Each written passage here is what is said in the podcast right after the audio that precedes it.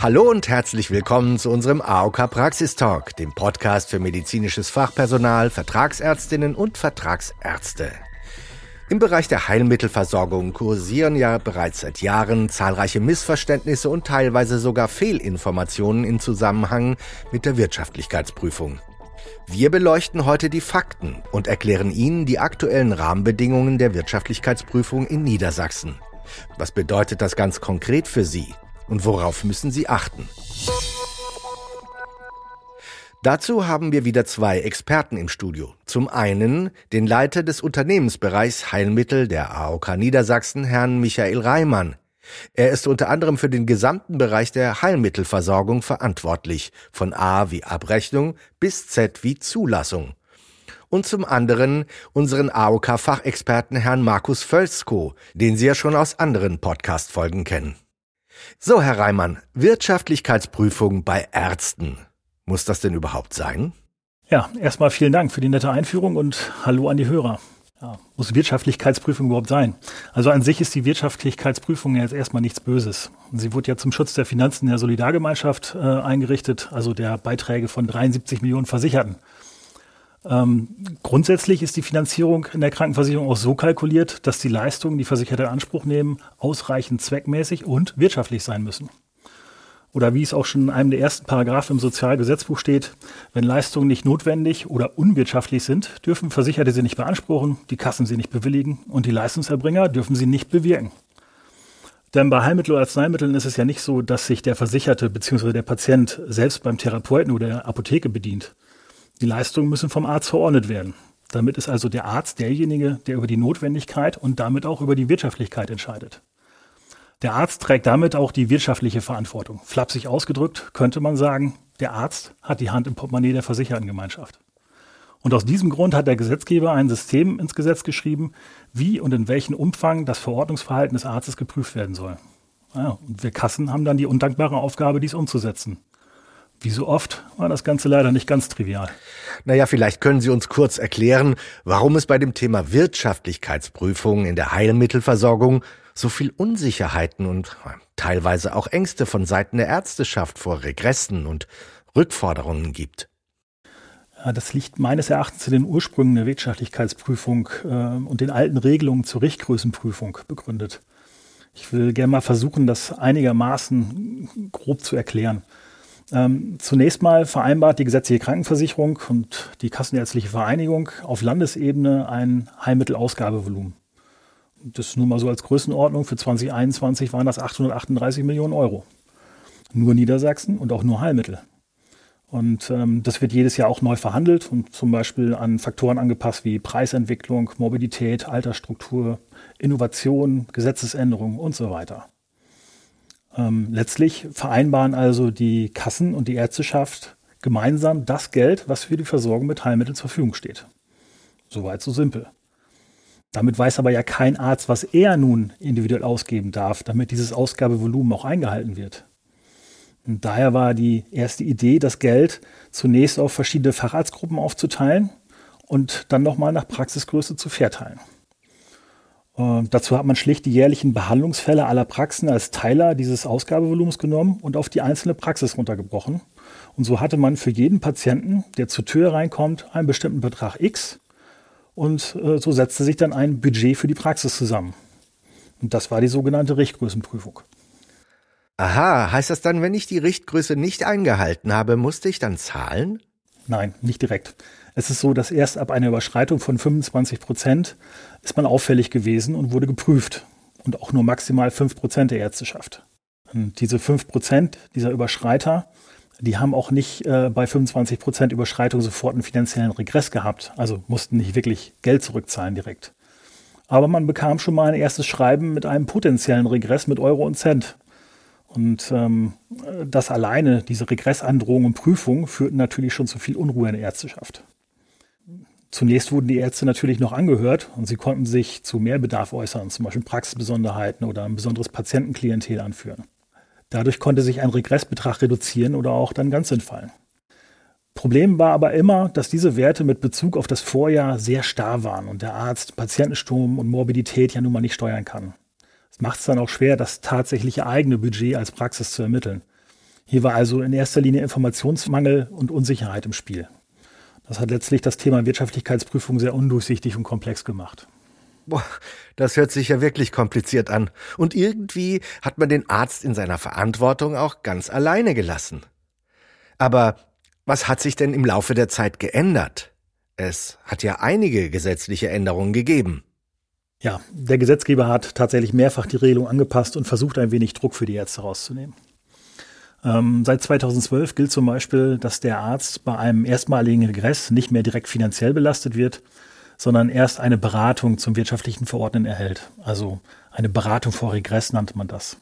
Erst nach dieser verpflichtenden Beratung kann er für die danach verordneten Leistungen wieder finanziell zur Verantwortung gezogen werden. Und auch 2012 hat man den sogenannten besonderen Verordnungsbedarf für die Langfristgenehmigung für chronisch Kranke eingeführt. Dazu hatten Herr Niemeyer und Herr Völzko ja in der letzten Episode 5 schon einiges ausgeführt. Und ähm, durch diese Regelung ähm, sind es letztlich inzwischen über 40 Prozent des Verordnungsvolumens, ähm, das nicht mehr zur Wirtschaftlichkeitsprüfung herangezogen wird.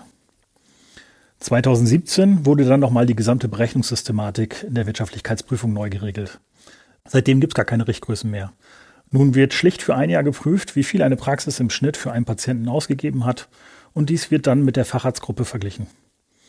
Die Werte sind damit nicht mehr starr, sondern passen sich jedes Jahr an die tatsächlichen Gegebenheiten an. Benötigen insgesamt viele Patientenleistungen, steigt auch der Durchschnitt für alle. Und nur wer in diesem Realvergleich tatsächlich wirklich auffällig ist, wird geprüft. Und auffällig heißt jetzt auch erst ab 50 Prozent Abweichung zur Fachgruppe. Ähm, nicht mehr ab 25 Prozent wie früher. Diese Regelung, dass insgesamt nur 5% der Praxen geprüft werden und der erste Regress auch nur eine Beratung zur Folge hat, gilt natürlich auch weiterhin. So ist insgesamt eine ganze Reihe an Veränderungen in den letzten Jahren in Kraft getreten, äh, die die Wirtschaftlichkeitsprüfung für Praxen deutlich entschärft haben. Na, das hört sich aber trotzdem noch sehr kompliziert an. Insgesamt nur schwer nachvollziehbar für einen Vertragsarzt. Dann kann man doch schon verstehen, dass es immer wieder zu Unsicherheiten in Bezug auf die Wirtschaftlichkeitsprüfung kommt. Ja, äh, dummerweise haben gerade diese Änderungen es nicht weniger komplex gemacht, auch wenn sie alle im Sinne der Ärzteschaft waren. Ähm, das sieht man schon am besonderen Verordnungsbedarf und der Langfristgenehmigung. Ähm, die letzte Episode dazu war ja auch nicht ganz leicht verdaulich gewesen. Es ist ein wirklich heikles Thema. Es ist insgesamt halt schade, dass solche Anpassungen schnell ähm, einen eigenen Paragraphen und mehrseitige Ausführungen in der Gesetzgebung mit sich bringen, die dann wieder beide Seiten beachten und umsetzen müssen. Bei mir im Büro stehen übrigens die jährlichen Kompaktausgaben des SGB V, also des fünften Sozialgesetzbuches. Das ist der Teil, in dem es nur um Krankenversicherung geht. Und ich kann Ihnen sagen, das Buch wird jedes Jahr dicker. Es ist inzwischen mehr als doppelt so dick als noch 2002. Und da frage ich mich schon, wie wir in zehn Jahren unseren Job noch machen wollen. Aber genau aus diesem Grund hat die AOK Niedersachsen vor einigen Jahren die Heilmittelberatung gegründet. Und dazu kann Ihnen Herr Völzko aber einiges erzählen. Der verantwortet bei uns nämlich diesen Bereich. Klar, kann ich machen. Ja, hm. wie sind wir eigentlich auf die Idee mit der Heilmittelberatung von Vertragsärzten gekommen? Da muss ich einmal ein ganz bisschen in die Vergangenheit gehen und ich glaube, es ist so vor 10, 12 Jahren gewesen. Da war die Verordnungsqualität der Heilmittelverordnung insgesamt äh, nicht so gut. Es waren viele Fehler auf den Verordnungen enthalten, die Richtlinien wurden nicht beachtet und äh, die Therapeuten haben trotzdem immer äh, die Verordnung durchgeführt und dann versucht mit den Krankenkassen abzurechnen und die haben dann sehr oft kein Geld gezahlt, weil sie gesagt haben, die Verordnung entspricht nicht den Regeln, also gibt's kein Geld. Der Therapeut hat dann den Patienten losgeschickt und gesagt, geh zum Arzt, lass die Verordnung ändern. Das heißt, der Patient fand das schon mal doof, der Arzt findet es doof, weil der Patient schon wieder bei ihm in der Praxis steht und der Therapeut ist eh sauer, weil er kein Geld bekommen hat. Also da war sehr, sehr viel Unruhe und das hat uns auch damals schon sehr stark ähm, belastet, ehrlich gesagt. Dann haben wir damals angefangen, Schulungen durchzuführen, sowohl für Vertragsärzte als auch medizinisches Fachpersonal. Und in diesen Schulungen haben wir auch immer ein paar Folien dabei gehabt äh, zum Thema Wirtschaftlichkeitsprüfung. Und da gab es immer große Diskussionen. Die Ärzte haben ganz klar gesagt, wir würden ja gerne mehr auf unsere Wirtschaftlichkeit achten und vielleicht auch mal weniger verordnen oder anders verordnen, aber wir haben gar keine Zahlen. So, es, es gibt gar keine Daten für uns. Es gab früher, und das gibt es jetzt auch noch, das GKV-HIS-System, aber die Daten kommen anderthalb Jahre später, nachdem der Arzt was verordnet hat. Also da kann der Arzt wenig steuern. Und irgendwie kam immer wieder die Aussage, wir steuern im Nebel, wir können ja gar nichts machen. Ja, und diese beiden Punkte, da haben wir uns gedacht, naja, wir haben ja als AOK Niedersachsen Daten und vielleicht muss man so ein bisschen in die Beratung halt reingehen, um ja am Ende die, die, die Qualität der Verordnung zu verbessern und vielleicht auch für uns, dass wir so sagen, ah, bei dem ein oder anderen fällt uns etwas auf, bei der Verordnungsmenge ist vielleicht ein bisschen viel, also dass wir es auch aktiv ansprechen können halt. Und dann war so eine Idee geboren halt und äh, dann haben wir uns ein paar Tage eingeschlossen quasi und daraus ist dann am Ende ja die Beratung Heilmittel Pro für Vertragsärzte entstanden.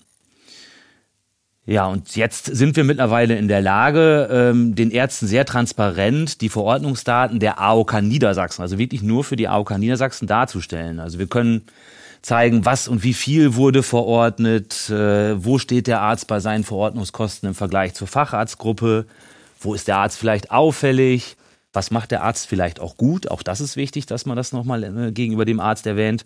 Und wir können am Ende des Tages auch wirklich äh, runtergehen bis zu einem speziellen Einzelfall, den wir uns dann genau anschauen. Genau. Ja, und worum geht es uns bei der, bei der Beratung an sich? Also es gibt da auch nochmal so zwei Sachen, die mir mal einfallen. Also zum einen wollen wir natürlich äh, den Vertragsärzten eine vernünftige Orientierung im, ich sage immer so ein bisschen Verordnungsdschungel bieten, damit sie wissen, wie man vernünftig verordnet, dass wir da nochmal Tipps zu geben. Und auf der anderen Seite geht es uns auch darum, um eine gute Zusammenarbeit mit den Vertragsärzten, weil meiner Meinung nach funktioniert so ein Versorgungssystem nur, wenn alle Beteiligten irgendwie auf Augenhöhe miteinander äh, kommunizieren. Also der Arzt, die Krankenkasse, der Patient und am Ende auch der Leistungserbringer. Und je besser man miteinander spricht, desto besser funktioniert auch so ein System. Eine Sache fällt mir noch ein, Herr Reimann hat es vorhin schon mal gesagt gehabt, ähm, Beratung vor Regress. Darüber reden wir hier bei Heilmittel Pro nicht, sondern das hat damit nichts zu tun. Das ist eine reine Informationsveranstaltung, also sprich keine Beratung vor Regress und es ist auch keine Pflichtveranstaltung. Das heißt also, wenn wir einladen zu einem Beratungsgespräch, kann der Arzt diese Beratung auch später ablehnen. Okay. Wie genau habe ich mir diese Beratung denn vorzustellen? Was sind denn die Inhalte und wie ist denn der Ablauf? ist relativ einfach. Es gibt zwei Möglichkeiten, wie der Arzt in den Genuss einer Beratung kommt. Zum einen hat er vielleicht über äh, andere Ärzte oder äh, was gehört oder er hat was gelesen zum Thema Beratung. Dann kann er sich einfach bei der KV-Bezirksstelle melden oder bei der AOK Niedersachsen und einen Termin vereinbaren. Oder aber auf der anderen Seite, ähm, wir sind ja als AOK auch nicht ganz untätig. Also wir gucken schon, was in den Abrechnungsdaten so drin ist und schauen auf so ein bisschen die Verordnungszahlen und auch die Verordnungsqualität. Und dann kann es schon mal sein, dass wir der KV-Bezirksstelle auch nochmal den ein oder anderen Arzt vorschlagen, wo wir sagen, der könnte vielleicht mal für eine Beratung irgendwie anstehen. Die KV-Bezirksstelle nimmt dann die letzte Prüfung vor und entscheidet, wer tatsächlich eingeladen wird und verschickt auch die Einladung. So. Die Beratung selber findet dann in der KV-Bezirksstelle statt. Dort ist ein beratender Arzt der KV anwesend. Dann ist dann natürlich die Arztpraxis dabei. Ähm, der Arzt kann sich entscheiden, alleine zu kommen. Er kann auch eine medizinische Fachangestellte mitbringen oder gegebenenfalls, wenn es eine größere Praxis ist, auch noch einen weiteren Arzt oder mehrere Ärzte. Und dann sind wir als AOK auch dabei.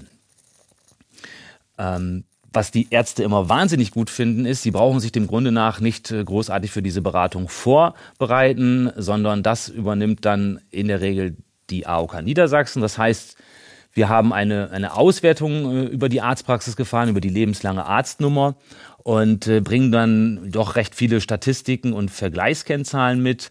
Also zum Beispiel, wie waren die Bruttoverordnungskosten generell in den letzten Jahren, auch im Vergleich zur zur anderen Facharztgruppe. Ähm, wir können bis auf den einzelnen Praxispatienten runtergehen und gucken, wie war der Praxispatient im Vergleich zu einer äh, anderen äh, Facharztgruppe. Wir können ganz genau sagen, wie hoch ist der Anteil der ähm, langfristigen äh, genehmigten Verordnungen und des besonderen Verordnungsbedarfs. Also das interessiert die Ärzte immer sehr stark, so in Anführungsstrichen, was ist budgetfrei quasi für mich, das können wir liefern. Wir können auch was über die Altersstruktur der Patienten sagen. Also wir haben da ganz, ganz viele informative Kennzahlen. Und die erläutern wir dann dem Arzt in dem Gespräch und äh, weisen ihn halt auf Auffälligkeiten hin. Ich denke, der Arzt hat am Ende dieser Beratung schon einen guten Überblick äh, darüber, wo er momentan steht, äh, wie er verordnet, insbesondere auch immer wieder gesagt im Vergleich zu seiner Facharztgruppe, weil das ist für ihn wirklich sehr interessant. Zum Ende dieser Beratung hat man meistens noch ein bisschen Zeit, über individuelle Verordnungstipps zu sprechen oder man schaut sich sogar ausgestellte Verordnungen von dem Arzt an und gibt da noch ein paar Hinweise. Oder manchmal hat der Arzt auch wirklich eine ganz konkrete Frage zu einer Patientin, wo er sagt, die habe ich seit Jahren, was kann man da vielleicht mal verändern oder optimieren? Bin ich mal so frei und mache noch mal ein bisschen Eigenwerbung oder Eigenlob. Also die die AOK Niedersachsen ist in dem, was sie dort tut, schon ziemlich einzigartig. Also in, in Deutschland auf jeden Fall. Also so ein Auswertungstool, dürfte, glaube ich, kaum einer besitzen. Und unsere Berater sind alles Physiotherapeuten, das heißt, sie können mit dem Arzt auf Augenhöhe über medizinische Inhalte diskutieren. Also die Beratung hat schon eine sehr, sehr hohe Qualität. Ja, das stimmt, Herr Völzko. Aber nach allem, was Sie so ausgeführt haben, dauert die Beratung inklusive An- und Abreise doch bestimmt einen ganzen Tag. Ärzte haben doch gar nicht so viel Zeit, oder? Ja, das äh, ist wohl so. Also die Ärzte haben sehr wenig Zeit, korrekt. Ähm, und unsere Beratung ist umfangreich und auch recht äh, intensiv, aber ich sag mal so, die Erfahrungswerte sind, dass wir so ein bis anderthalb Stunden für die Beratung brauchen plus An- und Abreise zur KV-Bezirksstelle. Also der Arzt muss schon etwas Zeit mitbringen. Aber ähm, ich denke, jeder Arzt, der ein bisschen mehr Verordnungen ausstellt, ähm, der profitiert auch definitiv von der Beratung. Und da muss natürlich klar jeder Arzt überlegen, möchte ich die Zeit dafür investieren, ja oder nein. Auf der anderen Seite ist es mittlerweile auch so, äh, durch Corona ist ja die Digitalisierung doch etwas mehr und etwas schneller vorangeschritten und wir können mittlerweile unsere Beratung auch ähm, per Videostream sozusagen durchführen. Das heißt, wir schicken dem Arzt einfach äh, einen Link, da klickt er sich rein und ist dann sofort in der Beratung. Das heißt also, dann fällt die An- und Abreise sogar weg. Er kann es aus seiner Arztpraxis machen und das ist doch wirklich ein, ein gutes Angebot, sag ich mal. Also und das funktioniert auch mittlerweile echt gut. Ich möchte noch darauf hinweisen, wenn die Ärzte keine Lust auf eine persönliche Beratung haben, können sie trotzdem von uns Informationsmaterial bekommen. Wir können eine sogenannte Kurzauswertung dem Arzt bei Interesse schicken. Das sind drei Seiten geballte Informationen, Daten, Fakten.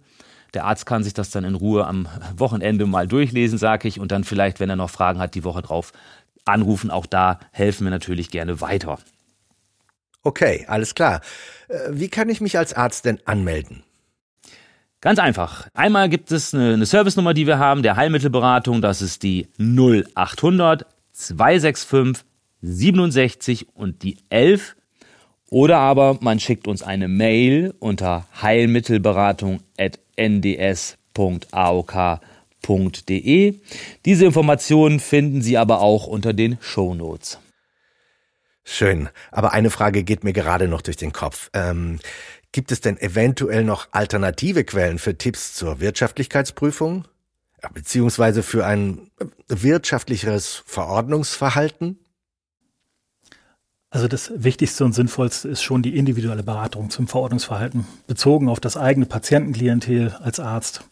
Aber ähm, vielleicht können wir auch noch mal ein paar Episoden mit ganz konkreten Tipps einspielen, was kompakt ist, kurz, knackig. Meinst du, Markus? Spontan, äh, äh, ja, ich bin mir schon recht sicher, dass uns da was einfallen wird. Wir sind ja beide schon länger dabei und man hat schon das eine oder andere durchdiskutiert.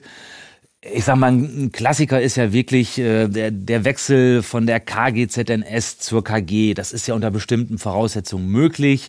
Und da glaube ich, ist schon für die ein oder andere Arztpraxis äh, Optimierungsbedarf durchaus. Oder bei der MLD, da wird fast immer 45 Minuten verordnet. Ähm, das ist mittlerweile so ein Verordnungsstandard geworden. Und da ist die Frage berechtigt, ist da vielleicht manchmal auch medizinisch 30 Minuten ausreichend?